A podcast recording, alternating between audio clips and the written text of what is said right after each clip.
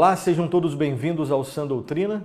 O Sã Doutrina é o programa da Igreja Presbiteriana de Pinheiros que oferece a você gratuitamente um curso básico de teologia reformada. Esse é o nosso 47º programa Sã Doutrina. Nós estamos estudando o tema da cristologia e hoje vamos estudar especificamente o seguinte subtema: a unidade da pessoa de Cristo. Como nós sempre fazemos no início do programa, nós vamos retomar o que nós vimos no programa anterior. Uh, nós vimos no programa anterior que Jesus Cristo ele é perfeitamente Deus e perfeitamente homem. Vimos também que o mediador ou redentor necessário para o homem que estava perdido nos seus delitos e pecados, esse redentor, esse mediador, deveria necessariamente ser Deus e homem perfeitamente Deus e perfeitamente homem. E por último, nós vimos que só existe salvação, só existe redenção na pessoa e na obra do Salvador, do Redentor, que é Jesus Cristo, perfeitamente Deus e perfeitamente homem. Dúvidas sobre esses assuntos, corram nos nossos programas anteriores, que lá nós explicamos né, esses temas e subtemas de modo pormenorizado e com um pouco mais de profundidade. Programa de hoje, então, repetindo, nós vamos falar sobre a unidade da pessoa de Cristo. E nós vamos falar, desenvolver esse tema observando quatro grandes verdades, quatro grandes momentos, ou então quatro grandes subtemas. Primeiramente, nós falaremos sobre a doutrina das duas naturezas em uma só pessoa.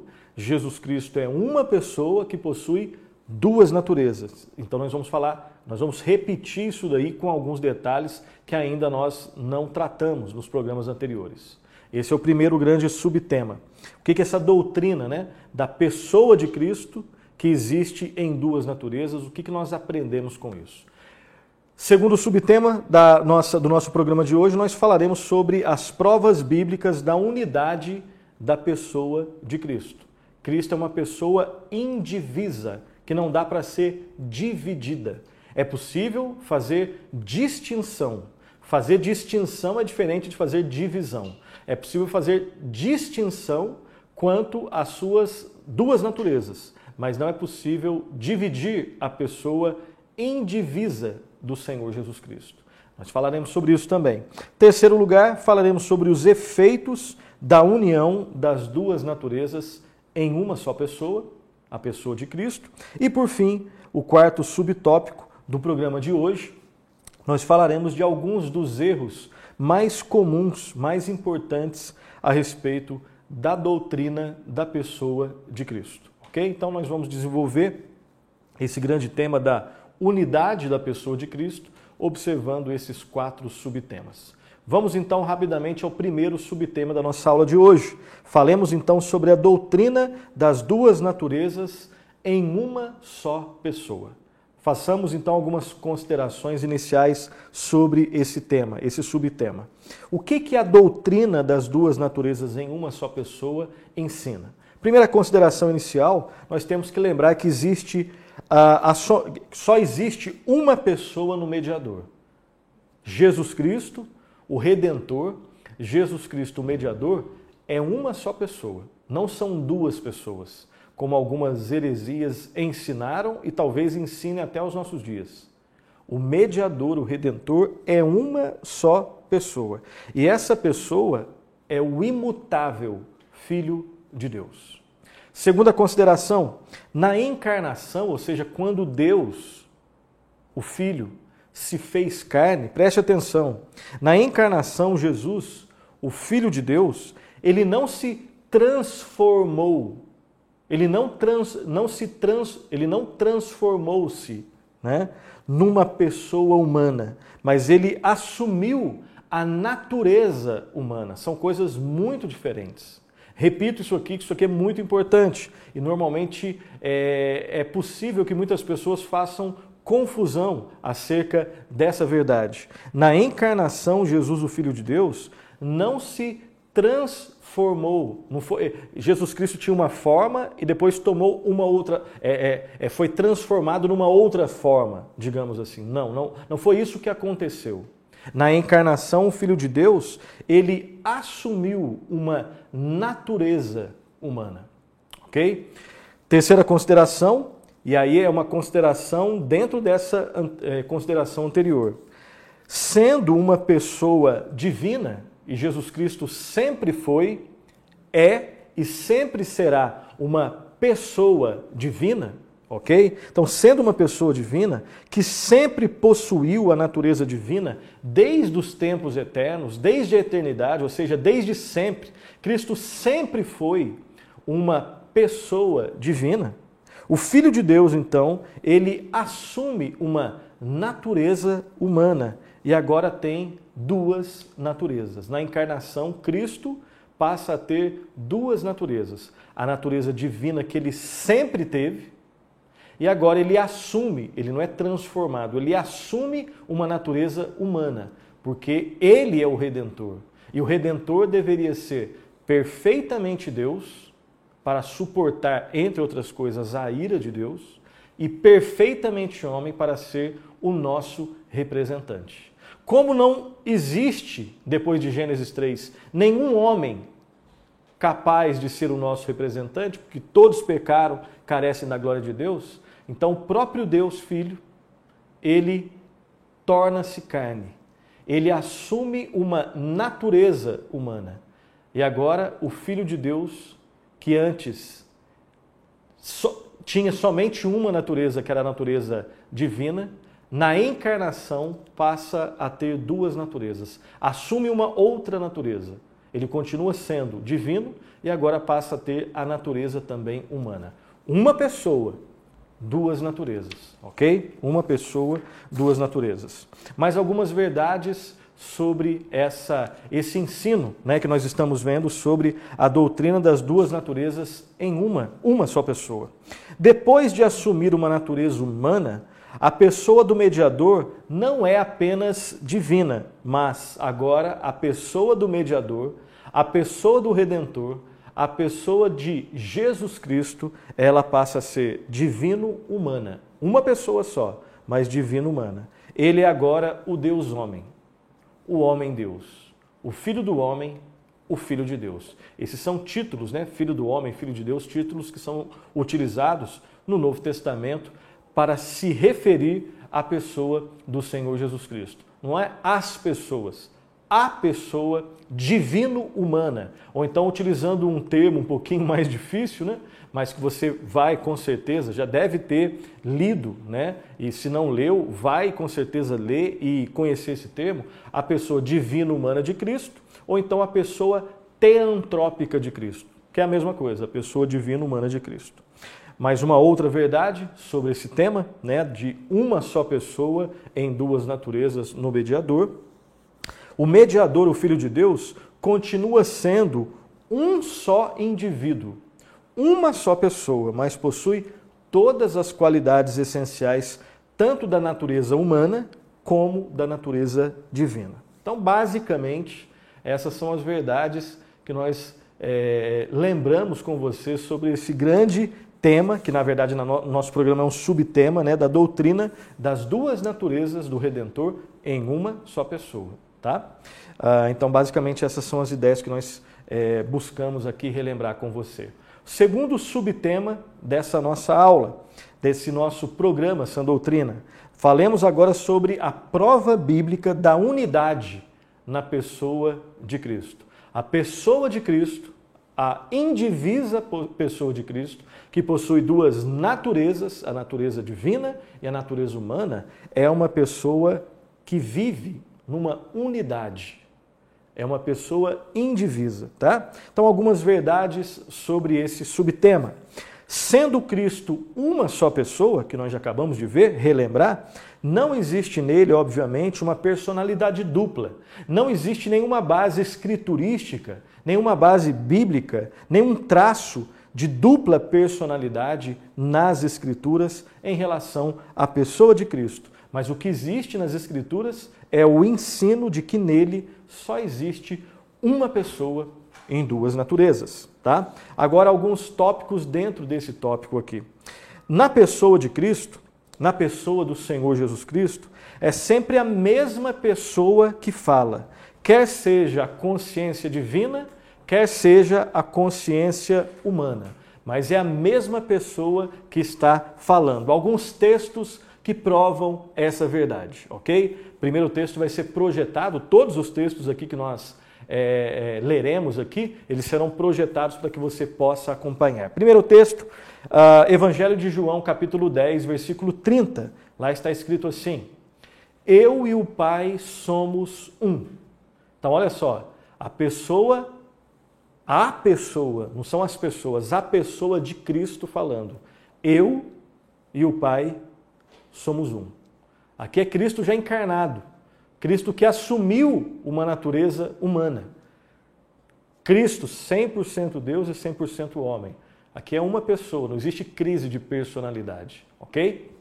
Segundo texto, ainda no Evangelho de João, capítulo 17, versículos 4 e 5. Lá está escrito assim: acompanhe. Eu te glorifiquei na terra, consumando a obra que me confiaste para fazer. E agora glorifica, meu Pai, contigo, contigo mesmo, perdão, com a glória que eu tive junto de ti antes que houvesse mundo. Aqui é a pessoa do Filho, pessoa de Cristo, falando com o Pai. Perceba que não existe também crise de personalidade, dupla personalidade, personalidade dupla, nada disso. É a pessoa divino-humana falando, né, essa única pessoa falando com o Pai Celestial. Mateus 27, 46, lá está escrito assim: Por volta da hora nona, clamou Jesus em alta voz, dizendo: Eli, Eli, lama sabachthani o que quer dizer: Deus meu, Deus meu, por que me desamparaste? Jesus Cristo, no momento da cruz, essa única pessoa divino-humana na cruz, clamando ao Pai. E o último texto, João 19, 28. Acompanhe a leitura, por favor. Depois, vendo Jesus que tudo já estava consumado para se cumprir a Escritura, disse: Tenho sede. Então, a pessoa, a única pessoa indivisa de Jesus Cristo, que é ao mesmo tempo Deus e ao mesmo tempo homem, né? que possui uma natureza humana perfeita, uma natureza divina perfeita, dizendo isso. Tenho sede, tenho sede. Uma outra verdade que nós devemos lembrar aqui é que as ações e os atributos humanos são às vezes atribuídos à pessoa designada por um título divino. Isso aqui é muito importante, curioso, né? As ações e os atributos humanos referentes a Cristo são às vezes atribuídos à pessoa designada por um título divino, tá bom? Vamos dar uma olhada em alguns textos aqui que mostram isso. Ações humanas e um título divino. 1 Coríntios, capítulo 2, versículo 8, está escrito assim: Sabedoria essa que nenhum dos poderosos deste século conheceu, porque se a tivessem conhecido, jamais teriam crucificado o Senhor da glória. Senhor da glória é um título divino que Cristo possui. Agora perceba que né, alguns, algumas ações aqui são ações humanas. Né? A manifestação da sabedoria humana, só que perfeita. Né? Então perceba que às vezes existe isso. Nós temos alguns textos que mostram isso. Um outro texto que mostra ações humanas relacionadas a um título divino, acerca da pessoa de Cristo. Colossenses capítulo 1, 13 e 14. Colossenses 1, 13 e 14. Lá nós lemos assim: Ele nos libertou do império das trevas e nos transportou para o reino do Filho do seu amor, no qual temos a redenção, a remissão dos pecados. Um título divino e ações relacionadas à humanidade, ok? Uh, uma outra verdade, que é o contrário da anterior, né, que é uma outra faceta, contrário no sentido de ser uma outra faceta acerca da pessoa de Cristo, nós vemos também ah, ações divinas relacionadas a um título humano. Né? As ações e os atributos divinos são atribuídos à pessoa designada por um título humano. Primeiro texto, João 3,13. João 3,13 está escrito assim: Ora, ninguém subiu ao céu senão aquele que de lá desceu a saber, o Filho do Homem que está no céu. Então perceba, ações divinas, né? A questão do subiu ao céu. Você já viu um, um homem como eu e você subindo ao céu, assim por ele mesmo? Não. Ações divinas, mas título humano. O título que está aqui é o quê? Filho do Homem. Um título que normalmente, há exceções, mas normalmente refere-se à natureza humana de Cristo. Há textos, por isso que eu disse normalmente, há exceções, onde Filho do Homem é, fala de autoridade divina, tá? Mas esse é uma, um outro tema que nós vamos ver provavelmente mais à frente. Um outro texto que ilustra essa verdade, né, de ações divinas relacionadas a um título humano acerca da pessoa de Cristo. João 6:62. Que será, pois, se vides o Filho do homem subir para o lugar onde primeiro estava? Basicamente a mesma ideia, né? Filho do homem, um título que normalmente é atribuído né, a Cristo, a, quando, quando se quer se referir a Cristo como homem, a humanidade né, do Redentor, mas aqui no caso relacionado a ações divinas, esse subir ao céu. Tá? E mais um outro texto, o último desse tópico, Romanos 9, 4, 5. Romanos 9, 4, 5, está escrito assim: São israelitas, pertencem-lhes a adoção e também a glória as alianças, a, a legislação, o culto e as promessas. Deles são os patriarcas e também deles descende o Cristo segundo a carne, o qual é sobre todos, Deus bendito para todos sempre. Amém. Dá para perceber que a ação, ação humana, perdão, ação divina relacionada a um título humano, né? Cristo segundo a carne. Então, segundo a carne, normalmente fazendo referência à humanidade, mas depois o qual é sobre todos, Deus bendito para, para todos sempre. Né? Todas essas verdades relacionadas à pessoa do Senhor Jesus Cristo. Então, até aqui, fazendo um breve resumo do que nós vimos até aqui no nosso programa, né, que trata sobre o tópico da unidade da pessoa de Cristo, nós vimos dois subtópicos. Primeiro subtópico, nós falamos sobre a doutrina das duas naturezas em uma só pessoa. E o segundo subtópico, nós falamos sobre as provas bíblicas da unidade da pessoa de Cristo. Vamos agora então ao terceiro subtópico, que é os que são, né, nós vamos falar sobre os efeitos da união das duas naturezas em uma só pessoa. Quais são as consequências, os efeitos né, dessa união das duas naturezas na única pessoa indivisa do Senhor Jesus Cristo.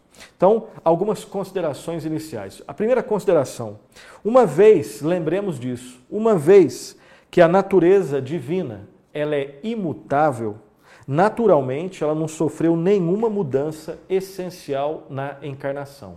Então, quando o Verbo, né, o Verbo de Deus, quando Deus Filho, né, quando a segunda pessoa da Trindade, ela assume uma, uma natureza humana, ela não se transforma. Nós já vimos que não existe transformação, mas o que existiu é a segunda pessoa da Trindade, Jesus Cristo eterno, né? Cristo, Filho de Deus, quando ele, quando ele encarna, né? quando ele se torna carne, ele assume uma natureza humana.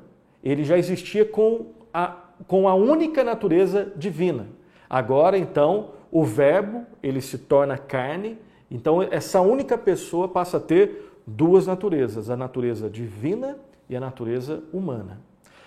A natureza divina, o que nós estamos falando especificamente é o seguinte: a natureza divina, quando ela passa a coexistir com a natureza humana, a natureza divina não sofre nenhum tipo de perda, porque a natureza divina é imutável. Tá? Basicamente é isso que nós falamos nesse início aqui. Existe uma tríplice comunicação, tá? Essa é a linguagem que alguns teólogos utilizam. Existe uma tríplice, o Berkoff que utiliza, né? o Luiz Berkoff, que é um dos, o, do, dos teólogos que nós estamos utilizando, suas obras para confeccionar as nossas aulas aqui, o conteúdo né, dos nossos programas, Luiz Berkoff. Então ele afirma que existe uma tríplice comunicação que resulta, né, que é efeito da união das duas naturezas no Senhor Jesus Cristo. Vamos ver então essa tríplice comunicação. O que, que é comunicado quando as duas naturezas do Redentor elas passam a coexistir nessa única pessoa que é Cristo? Tá? Primeira comunicação é uma comunicação de atributos, ou então uma comunicação de propriedades. O que, que significa isso? Simples de entender. Isso significa que depois da encarnação, as propriedades tanto da natureza humana como da natureza divina são propriedades da única pessoa de Jesus Cristo. São propriedades da pessoa e são então atribuídas a uma única pessoa. O que é humano e o que é divino pertencem juntos à única pessoa de Cristo. Um exemplo, preste atenção, que isso daqui é muito precioso, preste atenção. Isso significa que a pessoa de Cristo, ao mesmo tempo, ela pode ser descrita como poderosa, onisciente, onipresente e etc. Mas também pode ser descrita como homem de dores, de conhecimento limitado e sujeito às necessidades e aflições humanas. Em partes nós, nós entendemos isso daqui, em partes nós não entendemos. E não existe nenhum tipo de mal, de problema nisso. Né? Nós, eu e você, qualquer um que estiver acompanhando aí, nós somos seres que ainda uh, temos em algum nível, né? sofremos ainda a influência do pecado, nós somos seres limitados, né? e nós estamos falando aqui da pessoa excelsa do Senhor Jesus Cristo. Essa pessoa indivisa. E nele reside toda a plenitude da divindade. O Verbo que se tornou carne, que se encarnou, que assumiu. Ele tinha sempre uma natureza divina, tem e sempre terá. Mas ele assumiu aqui na sua missão de redentor uma natureza humana. E nós estamos aqui observando as Escrituras e tentando entender né, até, até, onde é possível, nesse curso ainda que é, que é básico de teologia, sobre a pessoa excelsa, bendita do Senhor Jesus Cristo. Então, sobre essa única pessoa, nós podemos afirmar que ele é poderoso. Tanto é que ele manifestou o seu poder. Né? Ele é Deus. Ele, diz, ele dizia: estão perdoados os teus pecados. Né? Ele tinha poder sobre a natureza. Então ele é onipresente, onipotente, onisciente. Ao mesmo tempo, e aí a lógica humana não consegue dar conta disso. E não tem nenhum problema. A lógica humana, ela tem os seus limites. Ela é uma benção, mas tem os seus limites. Ao mesmo tempo, de Jesus Cristo, o Deus homem, o homem Deus, totalmente homem, totalmente Deus, ele era também, pode ser dito dele, homem de dores, que tinha limites em alguns aspectos no seu conhecimento, na sua missão de redentor, né? E também tinha necessidades e tinha aflições humanas, sem nenhum tipo de pecado, ok? Então, nós falamos até onde as Escrituras falam e nos calamos onde ela se cala. E esse conhecimento já é suficiente para nos deixar prostrados diante do Redentor. Ok? Continuando, além de uma, além dessa, nós falamos que é uma tríplice, né? Estamos buscando entender os efeitos da união das duas naturezas na pessoa de Cristo. Existe essa tríplice comunicação. Primeira comunicação, uma comunicação de atributos. Os atributos da natureza humana são comunicados à pessoa, obviamente. Os atributos da natureza divina estão ali, na pessoa de Cristo. Além do, da comunicação de atributos, existe também uma comunicação de operações, ou então uma comunicação de obras. O que, que significa isso? Isso significa que a obra redentora de Jesus é de uma pessoa indivisa, é de uma só pessoa indivisa em Cristo. A obra de Cristo é a obra de uma pessoa. Não é obra só de Deus, não é obra só do homem, é obra de Cristo, 100% Deus, 100% homem. Essa obra é efetuada pela cooperação de ambas as naturezas. Nós já vimos isso em programas anteriores. O redentor, o mediador, deveria ser 100% Deus, perfeitamente Deus. Deveria ser 100% homem, perfeitamente homem. Cada uma dessas naturezas opera com o seu próprio poder especial, que o resultado disso, como obra de uma só pessoa, forma uma unidade indivisa. E uma terceira comunicação, né? já vimos então a comunicação de atributos, os atributos da natureza humana e divina estão na pessoa de Cristo. A comunicação de operações, a obra de Cristo é a obra de uma só pessoa, composta da natureza divina e humana. Terceiro lugar, uma comunicação de graças. O que, que significa isso? Isso significa que desde o primeiro momento de sua existência, a natureza humana de Cristo, falando especificamente da natureza humana, ela foi enriquecida com todas as espécies de dons graciosos. Além disso, a natureza humana participa da graça e da glória de ser unida com a pessoa divina e ela se torna também objeto de oração e de adoração. Né? E, por fim, é, a natureza humana também participa daqueles dons do Espírito Santo, particularmente do intelecto, da vontade e do poder pelos quais a natureza humana de Cristo foi exaltada acima de todas as outras criaturas inteligentes. Né? Então aqui a gente está tentando entender como essas duas naturezas se relacionam, né? como que existiram, como que, como que se deu nessa né, comunicação de graças, especificamente né, a natureza humana perfeita sendo agraciada com a, a convivência, digamos assim, com a natureza divina ok? Sabemos, temos consciência de que esse não, é, esses não são temas assim que tão corriqueiros, né?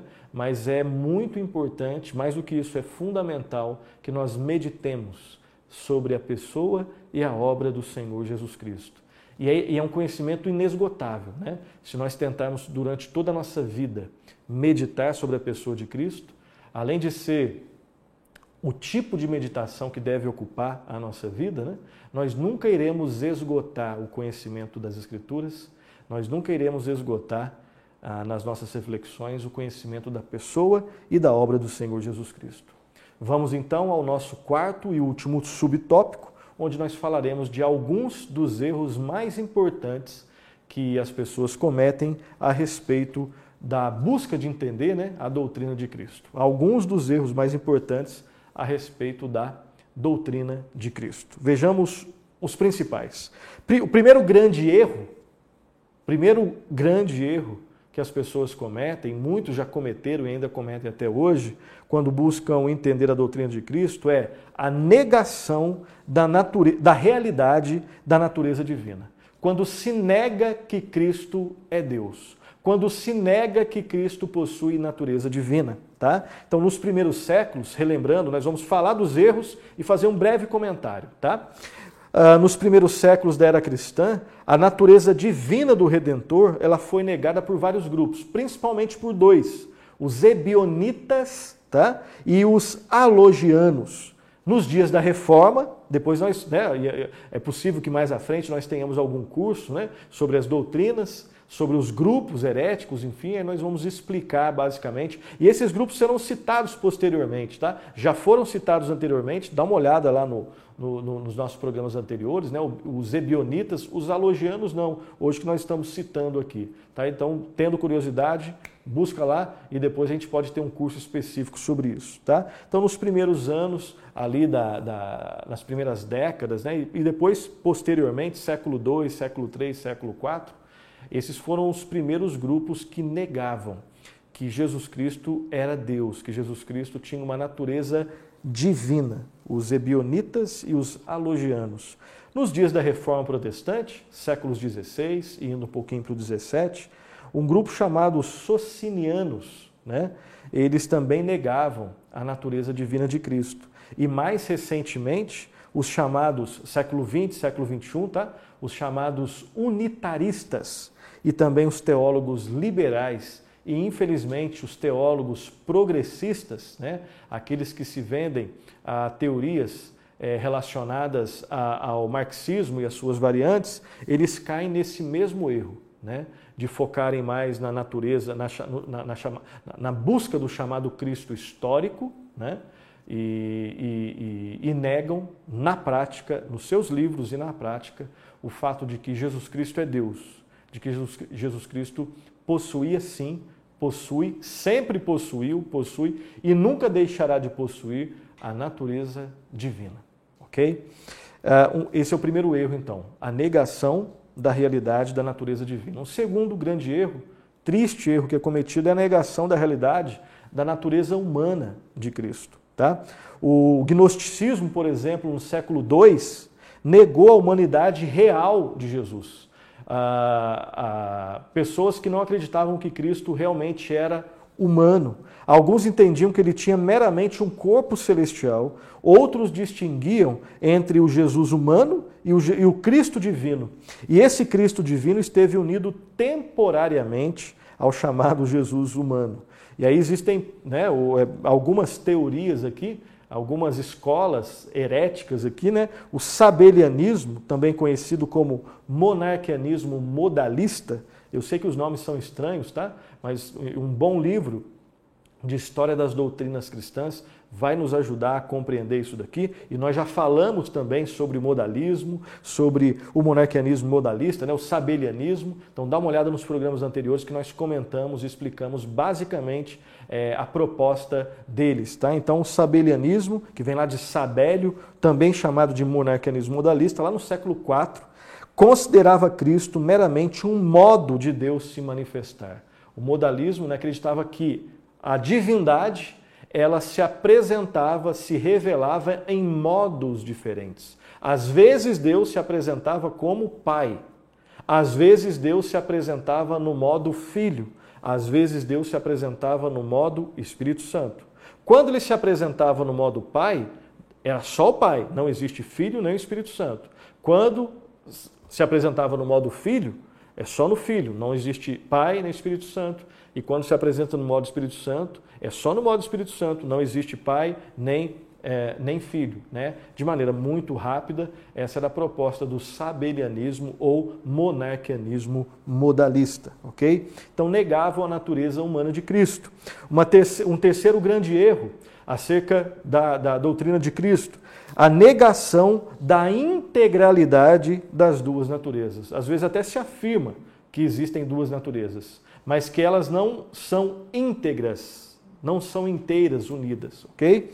Então, basicamente, os arianos, né, do bispo Ário, consideravam Cristo como um ser criado e não como um Deus, nem como Deus e nem como homem. Cristo, segundo o arianismo, era uma, era uma espécie de semideus, que não é um Deus com D maiúsculo, né? é um Deus com D minúsculo. Os grandes herdeiros dessa concepção herética né, antibíblica, são, é o grupo conhecido como Testemunha de Jeová, surge ali no final do século XIX e depois do, no início do século XX se espalha por vários lugares do mundo. Eles são teologicamente, especificamente no seu entendimento cristológico, eles são arianos, né? e por isso são considerados uma seita e é, porque são propagadores de uma heresia, não falam da salvação no Senhor Jesus Cristo, como as Escrituras ensinam de modo muito claro. Ok? Um quarto grande erro, a negação da unidade da pessoa de Cristo. Não é só negar a integralidade das duas naturezas, é negar também a unidade da pessoa de Cristo. Uma heresia chamada nestorianismo negava a união real das duas naturezas de Cristo e fazia a distinção dessas naturezas a ponto de afirmar que em Cristo havia duas pessoas, a divina e a humana. Então perceba que todas essas heresias, né, que surgem ali nos primeiros séculos da era cristã, pós-Novo Testamento, elas ou exageram na natureza humana ou exageram na natureza divina. Né? Ou dizem que em Cristo não existem duas naturezas, é só uma natureza, só natureza divina, ou só natureza humana. Aí alguns exageram, do, como no nestorianismo. Não, existem duas naturezas, mas duas pessoas também. Né? E nós vimos que Cristo é uma pessoa, duas naturezas. Vejamos agora, então, em quinto e último lugar, o quinto grande erro né? Ah, na busca por se entender a pessoa do Senhor e Salvador Jesus Cristo.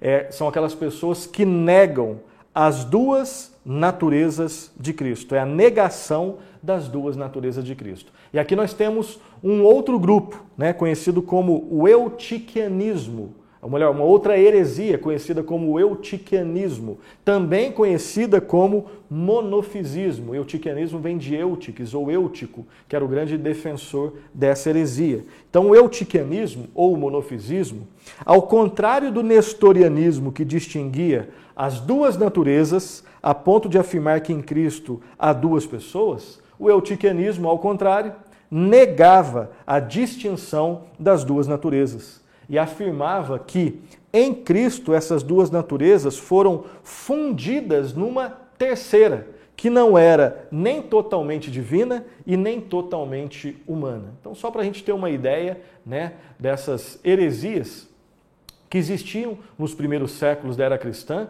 acerca da pessoa de Cristo, e várias delas, com outros nomes, ainda existem nos nossos tempos. Né? É só a gente é, ler um pouquinho sobre isso, conversar às vezes com as pessoas, conhecer um pouco das seitas que existem nos nossos tempos e nós vamos ter né, é, essa triste constatação de que as pessoas continuam, infelizmente, por vários motivos, é, defendendo ponto de, pontos de vistas acerca da pessoa de Cristo que não encontram base nas Escrituras, ok? Façamos então agora as nossas considerações finais e algumas aplicações. São quatro pontos aqui. Em primeiro lugar, lembremos que Jesus Cristo é uma pessoa única, de forma que ninguém, em tempo algum, é como ele. Ele é único de uma maneira única, totalmente Deus e totalmente homem. Uma só pessoa, formada por duas naturezas a natureza divina e a natureza humana. Segundo ponto, nas Escrituras nós temos todas as informações necessárias para conhecer a pessoa maravilhosa e redentora de Jesus Cristo. E esse conhecimento, preste atenção, além de necessário, ele é suficiente para nos deixar prostrados em adoração. Por outro lado, por outro lado, não conhecemos exaustivamente todos os aspectos da pessoa divino-humana de Cristo. E isso não é problema.